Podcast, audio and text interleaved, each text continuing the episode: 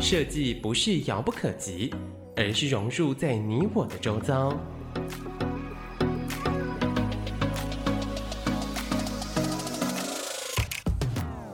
设计台湾，带您认识当代最具代表性的设计。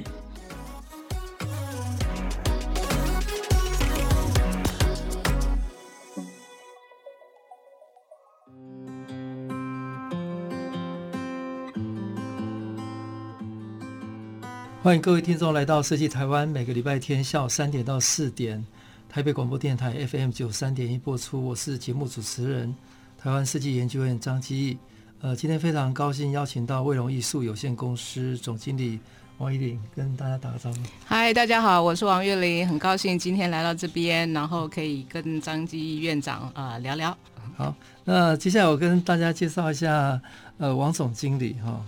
那王总经理呃是。呃，法国高等社会学科研究系历史呃影像的博士候选人，那也是在法国的现代文学硕士，那也在加拿大法国文学硕士，那在台湾是辅大德文啊毕业的啊。那王总经理从一九九零年开始，就是台湾艺术杂志、典藏杂志、艺术新闻杂志、公共艺术。简讯跟美术院刊杂志的特定的专稿，那总共刊登了近百篇的艺术评论报道，啊，市场的分析的文章，而且翻译出版很多当代的艺术相关的书籍。那在一九九五年到一九九八年，在法国呃著名的丹尼斯赫内画廊工作，那也一九九八到两千年，呃，在法国文化部附属的雕塑协会担任。展览的策划，那两千年回到台北担任台北汉雅轩画廊的总经理，两千零一年呃担任台北今艺术杂志的总编辑，那也在那一年呃创立了卫龙艺术有限公司。哦，那卫龙。在台湾，我想大家都认识啊，因为我看到台湾的公共艺术的历史，其实就是卫龙发展的历史啊，因为他执行了非常非常多的呃大型的公共艺术，上百件，那甚至是呃帮文化部来执行呃公共艺术设置办法的修法，那也出版了很多公共艺术相关的著作啊。那王总经理也策划了呃各类的展览在。台北故宫、台北当代艺术馆、高雄美术馆、以色列博物馆、日本上野美术馆、大阪美术馆、福冈美术馆、爱媛美术馆等等。那更在二零一六台北世界设计之都，跟当时候的台创有合作哈，策划了瑞典和以色列当代的设计大展。所以王总经理是一个整合了艺术设计、策展、艺术理论、公共艺术。多方位的一个指标性的人物哈，所以我们今天主题除了来聊聊呃王总经理的非常丰富的经验以外哈，那大概台湾的公共艺术，呃，我想如果要找一个代表人物，应该就是你了哈。呃，之一之一，我不敢说是代表人物。是是是是，这个你不用客气哈。那我我想呃，王总经理做那么多事情，尤其跟国外有那么多链接哈，所以我们在好奇你从小。是在怎么样的环境，啊，甚至在什么城市，啊的学习成长经验，有没有一些比较特殊的事情影响了一辈子，或者决定你后后来走文科嘛？哈，那后来又投入到到艺术领域，到后来是很多的公共的面向，啊，大型的这些，哎，那跟我们分享一下。好啊，呃，其实我的家庭其实还蛮简单的。那我爸爸就是有工厂，然后做塑塑胶。好，那那个时候其实那个年代是台湾就是大量的出口的那个，所以大概呃我们可以想见到的那种什么充气玩具啊。都是我爸爸公司做的哦，嗯，对，那个工厂是，对他们那时候大部分主要都是外销美国，呃，大概占有美国很很大的市场。那但是其实那些就是在北部吗？哎，我在台北出生长大的，嗯，所以其实是台北小孩啊。那呃，家里其实我爸爸妈妈来自彰化，可是我大概只去过两次吧，嗯之类的，嗯，很小就在台北了。对，我都在台北出生，然后成长，然后。我是家里最小的，嗯、呃，所以我上面还有两个哥哥，一个姐姐，嗯、好，所以从小大概就是无忧无虑，也没有什么太大那个，嗯、但是就是喜欢、嗯、呃上课的时候都在看课外读物，呃，经常被老师抓抓包，还 印象很深刻。有一次有一个数学老师。嗯非常好的一个数学老师，我很喜欢他，但是我不喜欢数学，所以我在下面偷看紫微斗数的书，嗯、然后他就走过来问我说：“哎、欸，王云，你在多小？紫微斗数？呃呃，念国中的时候 对，因为那时候就是喜欢杂读，什么都读，然后他就走过，对啊，就走过来说你在看什么？我就说呃嗯嗯呃呃紫微斗数，然后他说哦，这个也是数学，我就觉得这个老师太好了，因为在我们那个年代升学的时代，就是就是每天要考试。是吗？然后，因为我们又是读的是升学班，所以就是大概生活里面就是我觉得最大的乐趣就是，呃，放学，然后我们我们学校对面有一个书店，那我就会进去泡两个小时，然后把他所有的书都都看过一遍。但是我从来没在他那边买过一本书。然后书店老板，书店当图书馆。对对对，书店老板人很好，他有时候还会跟我讲说：“哎，这本刚到，你还没看过。”嗯，所以他都知道我所看过的书。然后呃，但是我一直对绘画很喜欢，从小就喜欢画画，所以常常代表学校参加呃什么写生比全国写生比赛，全全台北市写生比赛啊，作文比赛啊，那其实都都反正都会得奖就对了。那其实那个就是一直我自己很喜欢的，但是我好像在我我印象很深刻，我十四岁的时候，我就觉得我不可能当艺术家，在那个之前我一直觉得我要当艺术家，那十四岁的时候。呃，我有一天在看一看看一本书，上面就讲到江郎才尽这个这个典故。嗯、呃，然后我就想说，完了，我一定有一天也会江郎才尽的，所以我想我我不能当艺术家。嗯，呃，那后来啊，妈、呃、妈就说，那你以后就是去念英文，嗯、念念英文啊，还可以当个那个贸易、嗯、贸易的秘书啊，做做国贸啊什么之类的。我说哦，好吧，那就，所以念大学呃要考大学的时候，就是把所有的外外语通通都填上去了，对，那然后不小心就调到德文系去了。嗯但是在这个之前，就是我高中的时候，其实我当时决定不再当不当艺术家，因为我一直很担心江郎才尽这个事情发生在我身上。那么早就决定？对对对，我那时候十四岁，我记得印象很深刻。十四岁我就觉得我我我没有办法忍受自己有一天江郎才尽的时候。但是我后来在高中的时候，因为我哥哥是念成大的都市计划系，嗯，那。他在他的书桌上有非常多的有关于科比意的书，，The Le Corbusier，还有他有一系列的这种呃有关建筑啊、空间啊，然后其中有一本是蒙德里安的书，嗯。呃那我就想，哎，蒙德里安跟空间有什么关系啊？嗯、但是我把他那一系列的书全部都看完，嗯、然后我就发现，哇，城市规划都有关系。对，所以我就 想说，哇，艺术还是我很喜欢的，嗯、因为它是从一个最基本的，然后之后再应用到整个整个设计、都市规划、建筑等等，嗯、其实都是在那里面。所以那那个蒙德里安那本书影响我非常的大，因为。基本上，他从早期具象一直到后来，他到纽约居住，然后变成色块，但是却带有那种音乐性的画面，呃，让我印象非常的深刻。然后又同时又把我拉回来，我觉得艺术还是我一生要要做的事情。但是当时也不知道能干嘛，那但但是我一直想说，嗯，确认我是不会当艺术家了啊。但是还有没有其他的可能性？那我也没有特别的努力去想，但是就是。就是呃花很多力气在看各式各样的东西，嗯、然后呃找出自己喜欢的。嗯、那后来我觉得呃念德文系我我没有很认真在念了，嗯、基本上我我觉得我自己不是一个很认真念书的人。嗯、但是呃德文系这个好处是，其实它的这个我对语言一直都非常有兴趣，嗯、所以德文它是另一种呃思考的的哲学思考的方式。嗯、这个语言跟这个文化哦，它的、嗯、它的它能够生成后来呃比如说包豪斯。啊，或者是这些呃德国表现主义啊等等这些，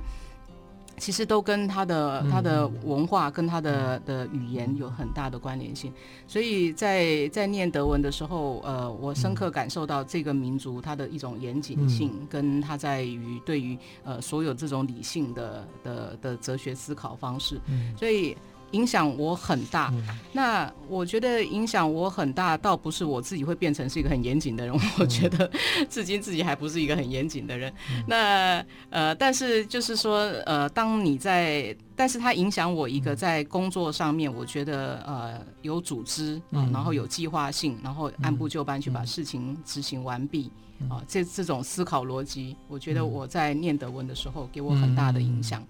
那后来念完德文之后，大学毕业，那就是要本来就是要去德国念书。那后来因为我大学的时候有一个教授，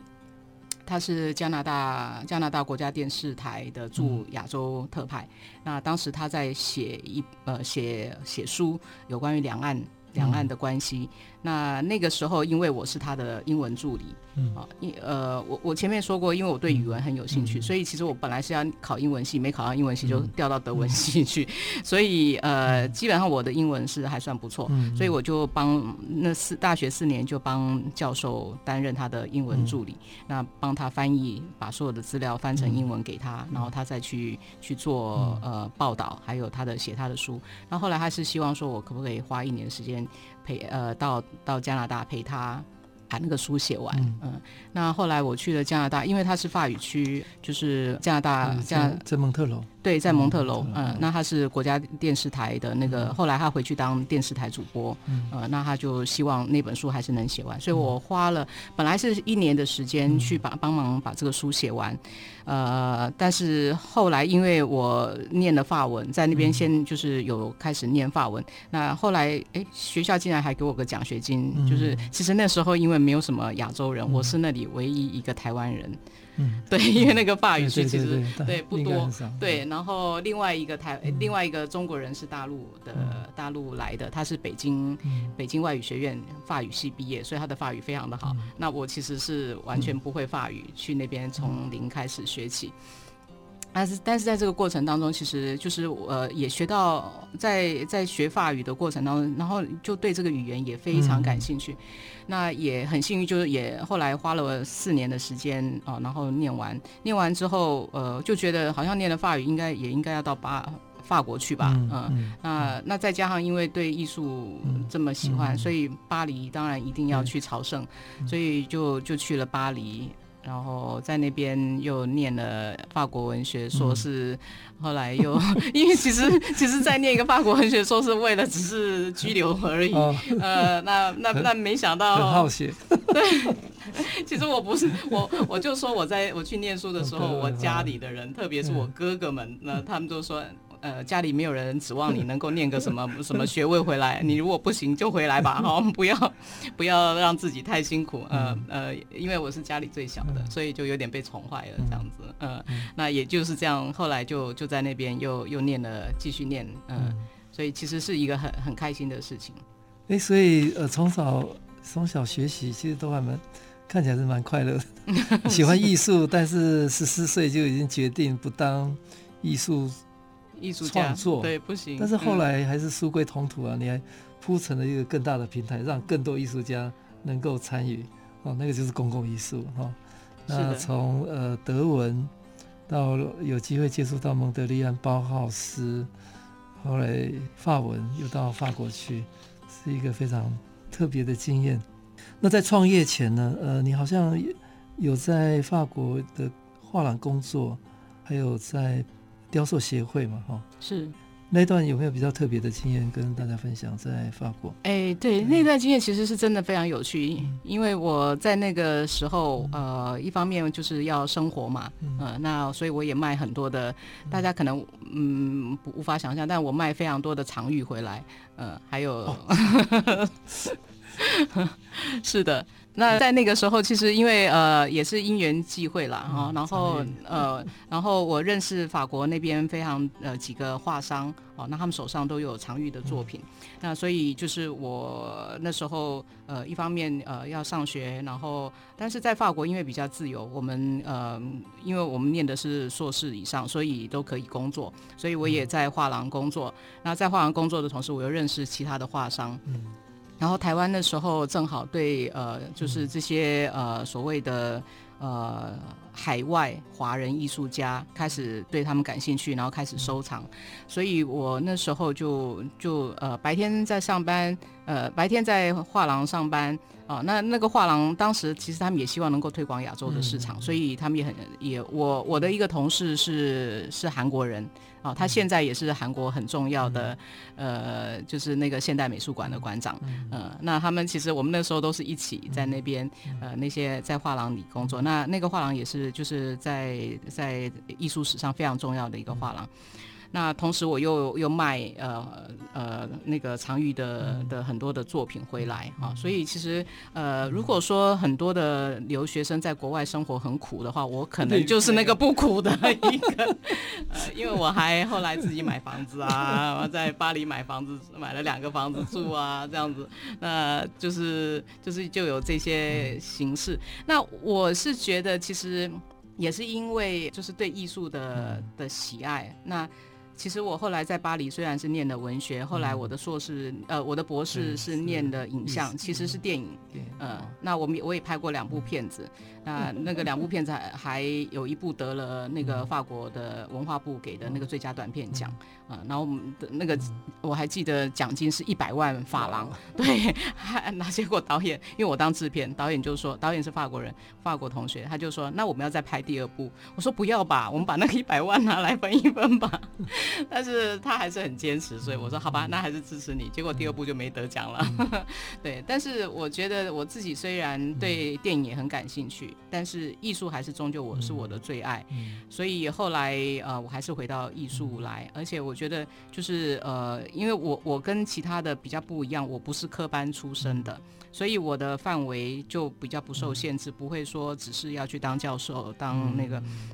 反而是在市场这一块，我有去涉猎。那也因为在画廊工作，其实呃，我们就对于作品的买卖啊等等就很很清楚。然后再加上我自己又又卖呃很多的赵无极、朱德群。呃，常玉回来台湾，嗯、呃，大概有好几次那种大拍卖的作品都是我卖回来的，嗯、呃、啊，因为我们很早哈，所以其实就是呃，可以想象那时候其实我卖，我记得我卖赵无极的作品最贵的大概就是一百二十万台币，现在大概是一亿，每一件大概一亿以上，嗯、呃，就是我们经历过那那二十年那个作品的的那种增值的变化。那对我来讲，其实我我就会觉得说，其实艺术产业它是有很多的面向，很多的。可能性，那只是说大家会可能从事创作的，他就不知道还有其他的市场的面啊。从事市场的，可能他们不会觉得学术的重要啊。那还好，就是我我觉得我自己的一个一个背景哦，可以就涉猎的有机会涉猎这么多。然后后来我就是法国文化部的雕塑协会。啊，那个我们那时候的的那个呃主任啊，他就希望我去那边工作，因为呃当时我们就是会做非常大型的呃雕塑展，在香榭里谢大道，还有呃巴黎的公共空间。那其实那时候他们开始对亚洲艺术家感兴趣，所以其实他们希望我加入，就是希望能够呃推荐，然后找到更好的呃亚洲具有代表性的艺术家。哦，所以其实那个年代我觉得是一个非常。非常棒的年代，就是很多的变化，很多的窗，呃，很多的窗户打开，很多的门打开，然后很多的资源进来，所以那时候我我我就开始把呃大陆的艺术家、台湾的艺术家引引进到那个。呃，欧洲去。嗯、那同时，我在那个时候，因为我们做很多这这类的大展，所以大概几乎欧洲最有名的艺术家，我大概都认识，嗯、因为都是我们的名单展览的名单内。好，那也也因为这样子，我觉得之后我回来台湾做公共艺术啦，或什么，我我就有一些、嗯、对，就有这些资源可以运用。嗯、那我觉得呃，对于我个人来讲，当然是这是我的优势。那我觉得对台湾来讲，我可以把。好的，这些国际大师也引进来啊，让大家看到他们作品的好。那也他们的作品，呃，也也他其实很多时候，因为他们在台湾做的作品，在他们的画册、重要画册里面呈现，那其实也让大家看到台湾诶有这么高的这些艺术水准，这样子。所以在法国这一段是很重要，让你完全了解艺术的市场。是，对对我我觉得这十年大概就是我的艺术的养成。嗯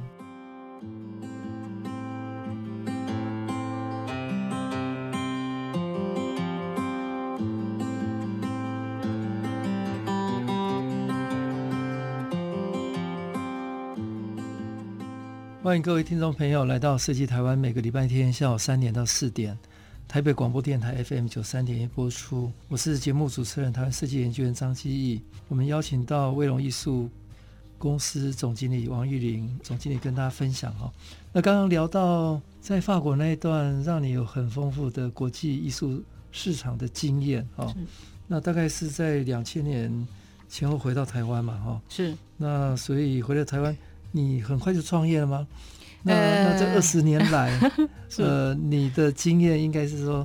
呃，也相对是台湾公共艺术艺术发展的历史的一部分了。呃，对对对，应该就是平行的这个一起发展这样子，一起成长。那跟我们聊一下，因为有国海外很好的这个经验。那回台湾以后怎么创业？对，那个时候其实我会回台湾的原因，主要是汉雅轩的老板、嗯、啊，汉雅轩其实也是那个年代相当重要的啊，当然现在也还是呃非常重要的的画廊。啊，然后他就是希望我能够回来台湾呃帮他管，就是经营台湾的这个画廊。嗯、那当时也是想说，呃，好啊，有这个机会，那就就回来。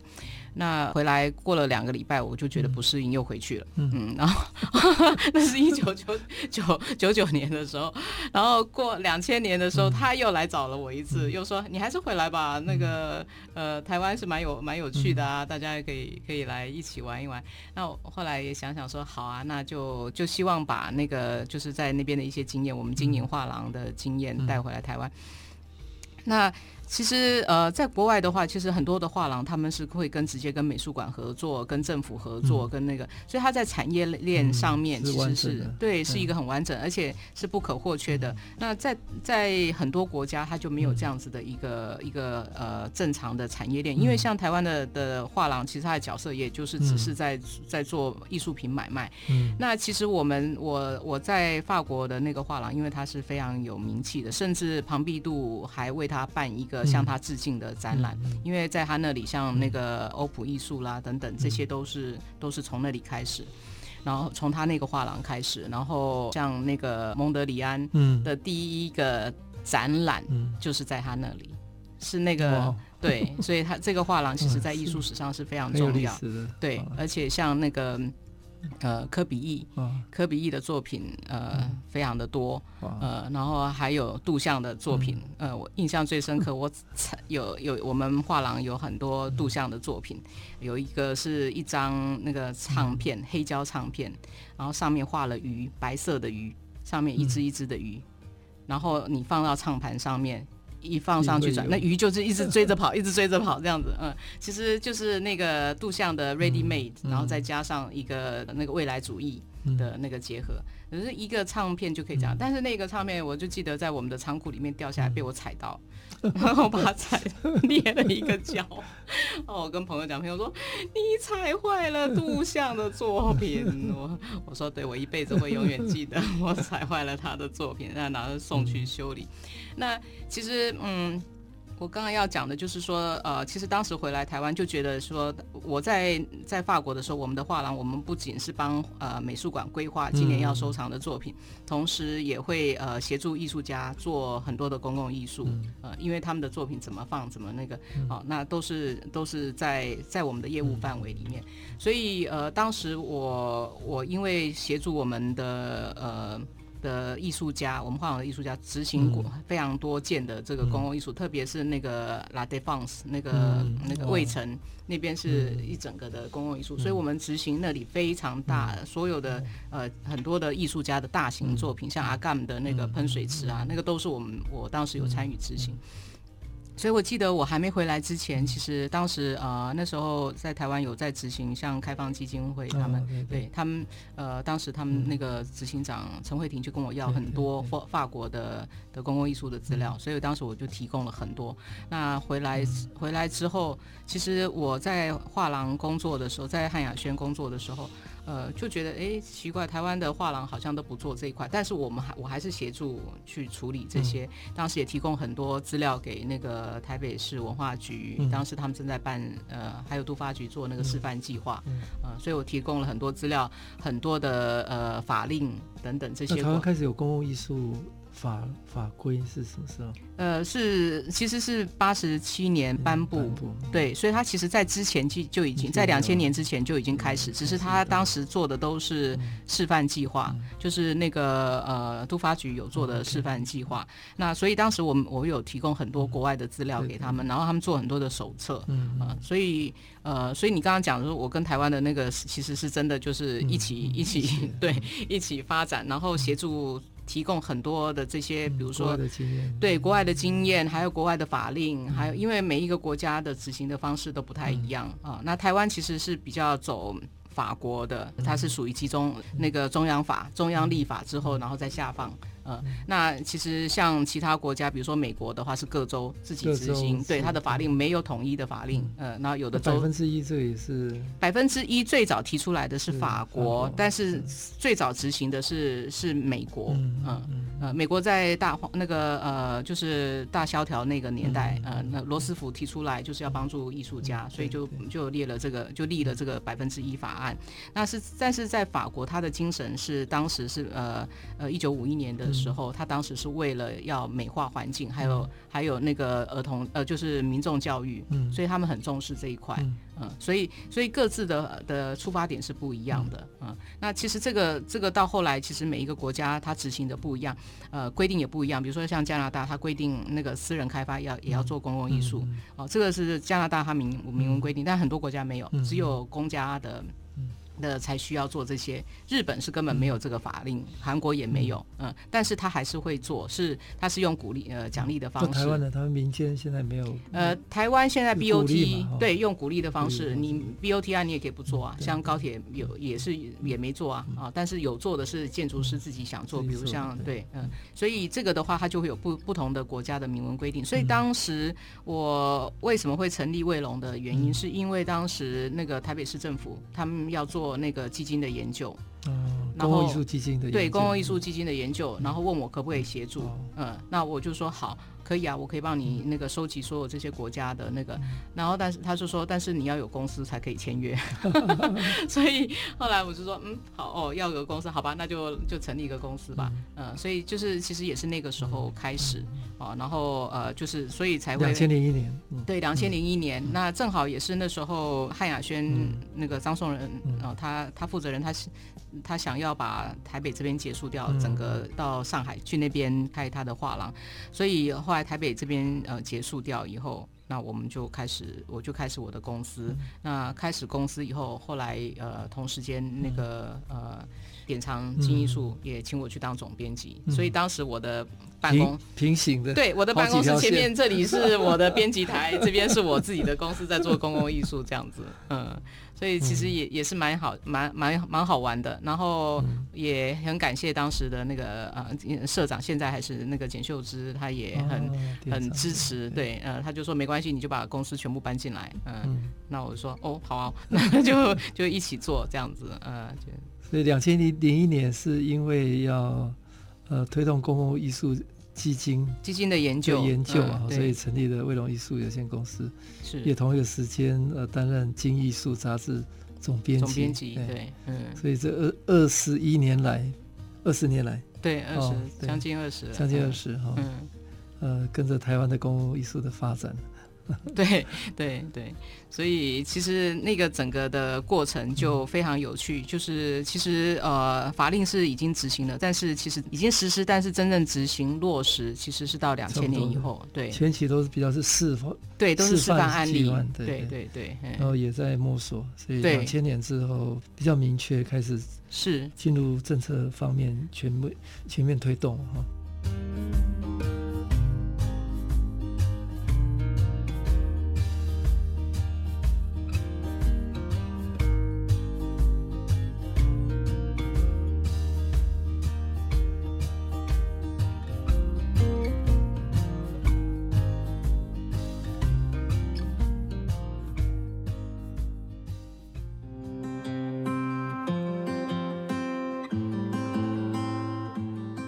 欢迎各位听众朋友来到设计台湾，每个礼拜天下午三点到四点，台北广播电台 FM 九三点一播出。我是节目主持人台湾设计研究员张基。今天非常高兴邀请到卫龙艺术呃总经理王玉麟跟大家分享呃打开感官的公共艺术。那刚刚讲王总经理从两千零一年到现在快二十年，呃，伴随着台湾公共艺术的发展。那你的观察，它的公共艺术从两千零一年，哦，或者甚至更早是示范的阶段，到两千零一年比较制度性的推，嗯，那到现在二零二一年，呃，中间有大概有哪几个阶段？嗯，其实这个这个呃，整个这个二十年，其实这个发展也是蛮有趣的。因为刚开始的时候，其实大家都还在摸索。然后，其实台湾的因为执行的方式是落实到每一个新办机关。嗯，那跟其实跟法国啦，跟呃美国，特别是纽约啊，他们都都不一样。还有德国也不是这样的做法。基本上他们都是由文化机关，就是文化局来执行。所以当他是这样的执行的时候，其实就会减少很多的，就不是对艺术的认知，对于艺术家的选择等等，这些没有不会有疑虑，也不会有什么为什么你选这个不是选那个的问题。台湾为什么当时候是透过新办机关？对，每一个机关都要办理公共艺术。对，所以 当时的立法，台台湾当时的公共艺术设置办法就是落，就是把这个责任交给各个新办机关。为什么？是因为当时呃立法的时候，希望用借由公共艺术的执行，提高人民的素质素素质，同时推广艺术，所以就变成为什么民众参与啦，呃，什么民众教育啦，呃，公共艺术的推广教育啊，什么在在整个的一个设置案当中是非常重要的。嗯，其实这个跟跟跟法国啊什么那个完全不一样，因为在在其其他这些国家，艺术家他的工作就是把他的作品做好而已，他并不需要要去做什么 什么民众参与啦，对啊，就要带工作坊啦，要演讲啦，要什么，因为很多的艺术家是不擅长的，嗯，然后同时这些新办的机关其实就是文化机关，所以他知道就说，哎，这个这个建筑物配什么样的作品最好，或是这样的一个空间用什么。呃，邀请哪一位艺术家？机关才了解这个专业。对，这是他们的专业。对对对对对，新闻机关就办一个个案，以后就没了。对，所以今天没办法成长。对，所以就是说，大家很痛苦的办完那一次 哦。那那有些有些机关，他可能这一辈子也不会再办了。嗯。因为我记印象蛮深刻，有一个我们刚开始还要哦，刚开始我们还会帮那个当时的文件会办那个全省的讲习啊，然后一办就是二十场、三十场，然后到到全省各县市，然后各机关去说明公共艺术要怎么办，然后里面的几省几三省三三什么什么什么。那后来有简化，后来我们在修法的时候，哦，以前是每一次都要送审，送审通过。所以一个案子可能要拖两年、三年、四年这样。那后来我呃，一九九九七年的时候有有修法，呃呃呃，不是那个民国九十七年的时候有重新修法。那那次修法也是我们帮文化部修的，就是一个大全面的修法啊。然后呃也是开跟呃召集非常多的这个公听会啊，跟各个文化局去去协调，然后提出所有的问题，然后。因为当中以前的法令里面还有很多是统包案嘛，嗯、呃，然后统包案艺术家就安得在那个包商，然后然后包商跑了，然后艺术家钱也没拿到等等，所以很多这一类的问题，嗯、呃，所以后来就一一在这个那次的修法把它修修好了，修好了，后来呃，哎，这是九二年的，呃，九九七年，呃，九二年的时候，然后九七年的时候我们又修了一次，嗯，所以一共其实就是每一次的修法其实是让那个执行的方式能够更更完善。然后后面的几次的修法，就是让作品的形式更更开放，对，它就变成是计划案啊，那变成是它可以是呃呃年限不限制啊，然后地点不限制，形式不限制。那就把这个呃可能性都打开了，然后同时新办机关也可以不用一次做完。如果你是我我记得印象很深刻，有我们那时候最最早开始是中央银行盖一个金库，然后他那个就还说，我盖金库就不要人家知道，我还要做公共艺术，昭告天下我这里有个金库吗？啊，那但是后来后来的修法之后就可以，它可以合并办理它的，比如说他这这几年都有的话，然后他盖好多金库好了。钱就可以合在一起，嗯、然后再整对整合在一起，它可能是在、嗯、呃他的那个大厅去做，就不需要，所以它就可以有各样各式各样的可能性。那在这个过程当中，其实我们也协助，嗯、比如说像台大成立他们的校内的公共艺术基金、嗯、啊，然后由那个呃城乡所来统筹、嗯、啊，他你就不用每一次有钱就要把它花完，他可以把它集结在一起。然后我们呃协助台北市政府成立那个公共艺术基金、嗯、啊，那其实哈，我们先帮他做了，结果高雄先成立。也就是拿我们那那个呃整个那个研究案，还有那个自治条例。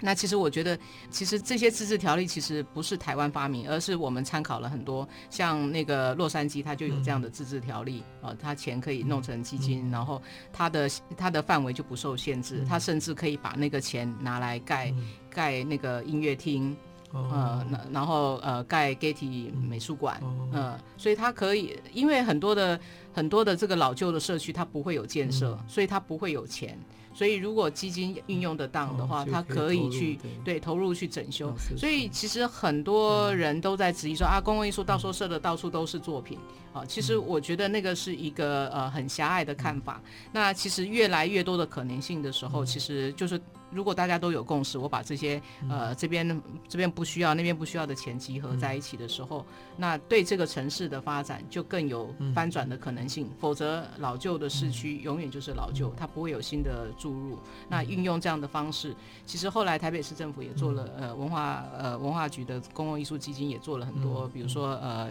艺术介入空间，呃补助这边补助那边，可以让大家有更多的新的想法可以进来，嗯，所以我觉得公共艺术其实一直发展到现在哦，那国家建设越来越多，像像去年今年一堆的社宅出来，对，那它也有很多越来越多的计划型的哦参与型的，但是我觉得就是这个未来。怎么样再去进化或者去提升？我觉得可能就是大家要要有更多的想象空间啊，然后呃不要设定所谓的艺术才是艺术，其实八大艺术其实都都是。在这个里面啊，包括建筑啦、设计啊、文学啊等等这些都都是都有很大的可能性。嗯，那我觉得最主要就是在于它的公共性而已。嗯，那公共艺术这二十多年来已经从个案变成。计划变成很多元的形式啊，嗯、那在你的这个经验过程当中，呃，有几个比较特别的，像王总今天有曾经引进荷兰的艺术家的黄色小鸭跟玉兔创作的策展人，是那在大道城也连续办了很多年的夏至大道公共艺术节，利用艺术来改变店家的样貌。那跟我们聊一下艺术转型跟民众的亲近的关系。好的，其实这个都是蛮有趣的案例，是我我我们当时在帮桃园做的时候，桃园当时他们也是用公共艺术的钱，那其实那个案子钱不多，但只有七百万，然后他们也不知道能做什么。那当时呃，我我我就提案的时候，我就说，其实呃，桃园的地景是很特别，比如说它那些皮塘，对，那我们我们就希望呃能够让大家看到皮塘，当你看到那个皮塘的时候，也看到它在消失。过去最最多的时候有两万口，嗯，现在只剩下两千口，嗯，所以我当时提出来就希望说，我们是不是可以让大家重新去认识桃园？其实我们对桃园大概除了桃园机场，大概我想不出还有什么。那后来也是因为做了桃园地景艺术节，才知道说原来桃园有这么多的皮塘，而且是先人的智慧啊，他们在那边种植啊，没有水，所以他们挖皮塘，然后蓄水，蓄水了以后呢，他们养鸭。然后可以没有农作的时候就有鸭可以吃，然后里面里面又有养鱼。啊、哦，那所以那个呃鸭鸭粪等等这些又可以呃生生一些微微生物，然后又可以养鱼，所以在那样子贫瘠的的那个呃土地上面，他们就就可以有这么多的种植，然后还有这些莲花种植莲花什么，所以我觉得就是说，其实他们的智慧呃先人的智慧啊、哦，怎么样呃求生存之外，再再过更好的呃精致农业富裕的生活，其实这这都是先人呃他们。用他们的智慧，那其实现在的人已经都忘了这些，也没有看到，所以在做这个艺术节的时候，呃，经费是公共艺术的钱，那我们就我就想说啊，我我要带用一只黄色小鸭，那没想到当时其实我跟他联络的时候，他那只鸭子已经展了十二年，然后没有红，完全没有红。那我请他来，只是因为我需要一只，我我有一个皮塘，我要有鸭子，然后我也请了呃韩国艺术家，他有一朵莲花，非常漂亮的莲花，然后我也请了草间弥生，他给我们那个他们说福寿螺，但 因为它粉红色的，那那其实就是黄色小鸭，其实当时。引起非常大的回响，是因为现在现在那个香港香港那个引起很大的回响之后，其实后来来台湾，那那次的展出参观人数就达到两百五十万人哦。那其实我觉得在那那也是台湾第一次，就是用这样的大型的地景艺术节，然后带来观光的资源，带来呃大家对那个地方的认识啊，然后同时对促进地方的的那个建设啊，因为。后来的几届，其实第二届我们在做，我们还没结束就就要叫我们做第二届那个那个。兔子，兔子参观人数三百万人，也是引起大轰动。那同时，他们也是在就是把这些盘点这个县内哪些地方是可以重新开发，可以重新去弄。所以当时兔子的时候，那里是原本是要开发成航空城，嗯，所以就是说，我觉得现在的县市政府比较比较聪明，是如果你用这样的方式的时候，其实你把那个呃以前荒废的地点重新打开，然后让大家去想象它的。可能性，那从同时，他也开始做一些基础的建设，然后规划未来可以发展的方向，然后又可以带给地方呃呃观光资源，然后呃让地方对对县市政府的这个政绩其实是有信心的。所以不管是黄色小鸭或者玉兔，呃，这个都是扣合现在的时代，大家想要呃看到。地景风貌的改变嘛，是，哦、形象啦、打卡啦，嗯、对，所以这个很快就传出去了，那也大让大家重新发掘，对，呃，土地的可能性，对对对，所以对于一个政府来讲，做公共沟通是一个非常新的可能，是打开它的。尤其人流量，对 对，其实直接产生消费。对对，其实那个那种就是说对民众的期待啊，其实他们就会觉得说，哎，这个地方是有希望的，而且政府是有重视的嗯，然后就就可以呃获得他们大家的那种凝聚力，那可以产生共识。另外呃，还有屏东那么远的地方，在二零一零年的南瓜，哦，应该草间弥生的作品嘛，哈，那王总经理是后面的。最重要的推动者，那当时候是什么样的的机遇啊，促成这件事情？嗯、呃，其实我跟草间弥生的那个呃这边的情谊，其实已经推到很远。嗯、就是其实我很早就帮很多的藏家买他的作品啊、嗯嗯哦，然后甚至他还没有红的时候，大概呃二十年前就开始买了，就买很多他的作品，是直接跟他工作室买，嗯、所以才有这样子的机缘可以跟他合作。嗯、那当时我们在做屏东的时候，当时的那个。副副主任啊，他就觉得说，哎，有没有可能有一个呃草间弥生的作品啊？那我是说，嗯，可以啊，可以啊，我可以问问看。所以当时跟草间说的时候，他就觉得，哎，有趣啊，因为农业科技园区本身，他就就是一个农业的想象。那对他来讲，其实也是在他战在战争的时候，其实也是南瓜这样的农农作物啊，拯救了日本人，呃，拯救了他自己。嗯，所以也是因为这样子，所以他他我去跟他谈的时候，他马上就说好，没问题。虽然没有很多钱，没关系。呃，他很乐意，很乐意。因为其实呃，我觉得这一点很好的，就是大部分的艺术家对于公共艺术，即便经费没有那么多，不像他的市场价格，但是他们会愿意。嗯，因为那个是为民众的，是一个国家财，它不是一个私人的收藏。私人收藏，当你被收藏之后，可能就再也没有不会有人看到。呃，所以艺术家其实他对他们来讲，他们都很乐意呃接受这样子的邀请，呃，来来做公共艺术。玉林总监跟大家聊多年来的这个国际的经验，呃，让台湾有机会创造不一样的地景，还有国际的公共艺术家哈，在台湾有不一样的可能性跟作品。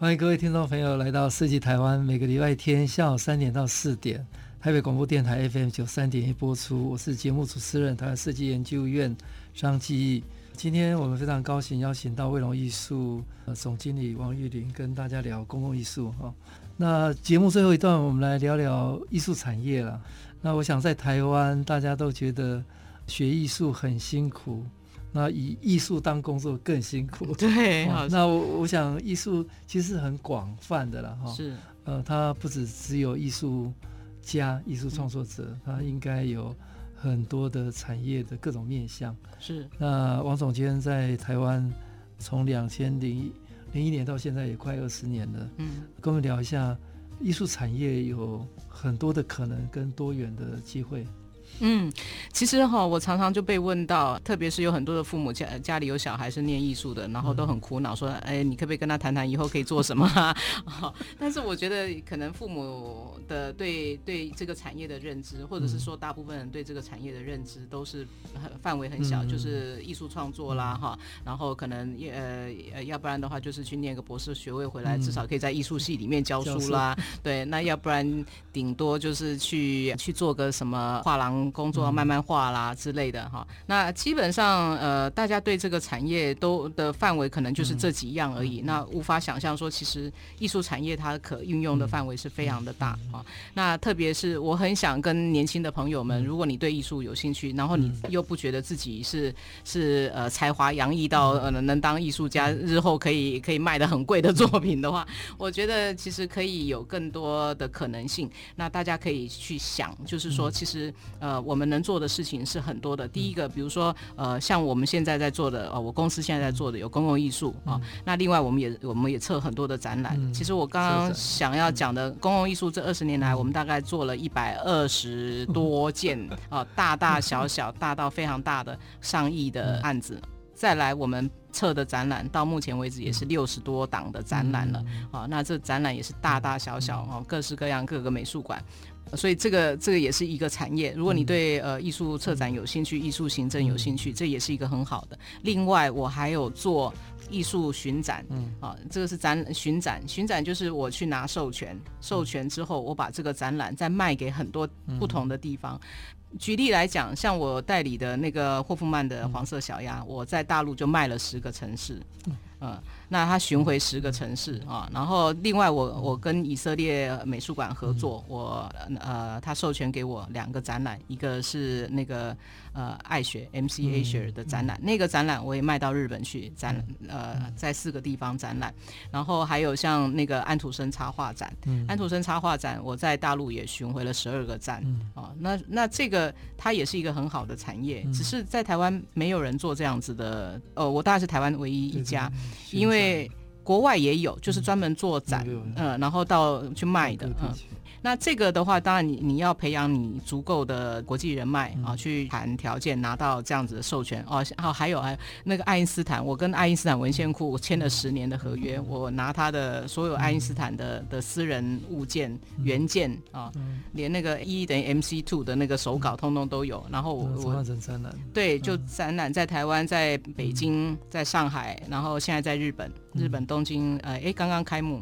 然后之后在日本还会巡回三个站，哦，那它这个也是一个产业啊，只是说台湾没有人在做，我是第一家做的，啊，那这个产业如果做大，它不仅止于视觉的，它也可以是其他的亲子互动的，甚至是表演的，或者是哦，所以它的可能性也很多。然后再来，我们最近也做很多，帮很多的美术馆做行销、公关行销的工作，哦，那公关行销其实再再广泛一点，其实我们也帮一些。大的品牌啊，现在其实很多呃，如果以精品来讲的话，其实都跟艺术家合作啊，因为只有这样子才能够提高它的艺术性，提高它的用艺术去加值啊。那为什么它的包会卖的比别人贵啊？就是用艺术去加值，它的艺术性高啊，它的它的品质，它的工艺工艺达到一个水准之后就是艺术。所以用很现在很多呃开始，我们也开始在做这一块，嗯。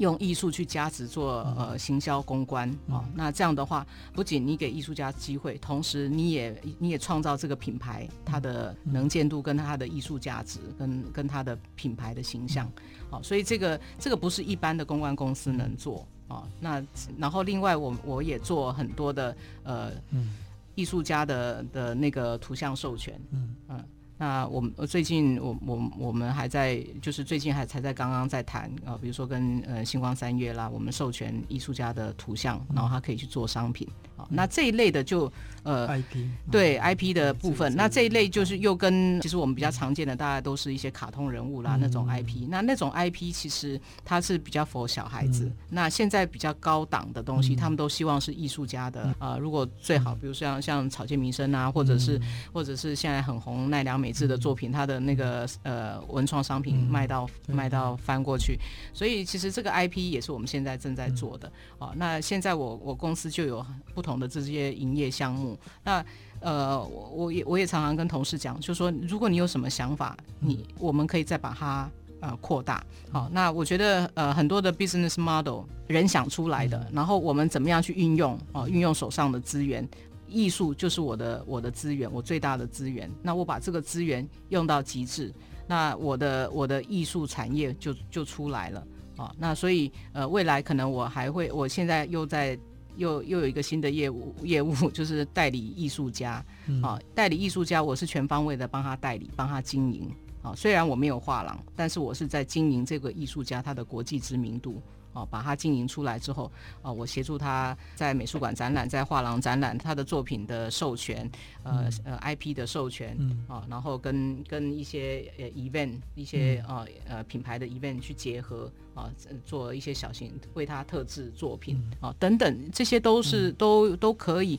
把这个整个产业链。做出来，啊，那这当中我随便抽一个出来，我可以成立画廊，我可以成做一个呃行销公司、公关行销公司，啊，然后我可以做文创商品，我我可以做呃授权，我可以做呃巡展，我可以做公部门的展览等等，这一些其实都是因为它绕在我手手上的这一块艺术的资源里面去发展出来，所以我觉得，呃。我我很希望，就是说年轻人可以想到，就是说你你可以做的东西其实是很很多的。那其实我现在除了艺术以外，我也跟很多的这些呃，比如绘本的插画家，那这些插画家他其实也可以被认为是艺术。啊，其实我觉得就是说，当我们把这个呃限制打开了之后，啊，很多的这些东西它就可以产生很多的。经营的可能性跟获利的可能性，跟跟它呃产生的这个这个呃市场性，那这样的话，其实市场性越大的时候，我们的这个产业才有可能越大。那产业越大的时候，才有可能很多更多人可以投入，可以在这里面安身立命，可以在这里做你喜欢的做的事情，又可以呃有很好的生活。好，那。我想，这个除了对父母有交代 以外，那我觉得其实最主要是大家可以在自己喜欢做的事里面去发挥，然后让这个饼做到最大，把这个市场拓展开来，那大家才有可能有更多的投入的空间。王总经理刚刚谈艺术产业很多元，它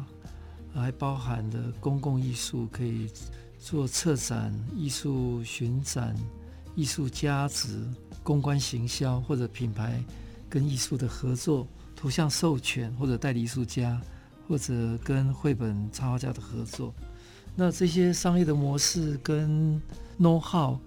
呃，现在在艺术相关科系学得到吗？欸、或者 应该都没有。在在学校，呃，这种这种经验有机会吗？这是第一个问题。那第二个问题，如果要开拓这样的一个商业模式，呃，我想不只是专业者哈，专业者就是艺术创作以外的培养那么多元的这种艺术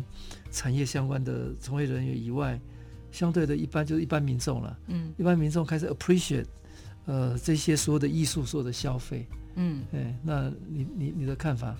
对，其实我觉得我就是觉得，呃，其实台湾的的学校就是对于呃艺术这方面的那个呃，都还局限在于理论啦，或者是创作，对创作啦，然后可能再多一点点行政的，对对对，所以其实他的他的那个呃，并没有很多的因为我想可能是这些教授们他本身的经验也是有有限的，所以他们没有办法让大家知道，就是说其实有更多的可能性。那其实，在这种可能性里面，其实很多是业者自己摸索出来。比如说很多的精品，他就觉得，哎，我跟艺术合作，哎，请呃从最早村上隆跟那个合作之后，哎，迸发出来的，哎，大家就觉得精品可以这样子玩啊。以前精品是只讲究它的工艺机制，但现在它是讲究它的艺术性，所以其实他们。也大家都在想怎么样可以加值它的产品或是它的品牌。那因为艺术本身是没有功能性的，所以它是无价的。我们可以一个一件作品卖到几亿，你无法想象。但一个袋子可能最贵几百万已经不得了了。所以我觉得这个是大家对这个观念没有打开。那如果打开了以后，它其实可应用的就非常的多。嗯、那只是说学校它的限制性还是在这里。嗯、我觉得当然如果有机会，我我很希望我其实每次现在有时候学校请我去演讲，我就说我可不可以讲这个？我很想让大家知道，其实有更多的可能性，让年轻人知道，当当年轻人告诉他说你的可能性有这么多的时候，他就可以选择他喜欢的跳进去，去深入去耕耘。嗯，所以我觉得这个是是比较重要的事情。